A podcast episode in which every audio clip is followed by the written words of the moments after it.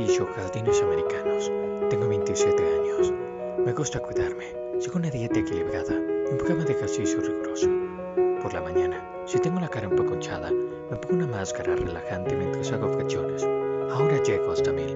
Cuando me la quito, me pongo una loción para limpiar los poros. En la ducha, me aplico un gel purificador al agua y un limpiador corporal de miel y almendras. En la cara, un gel exfoliante.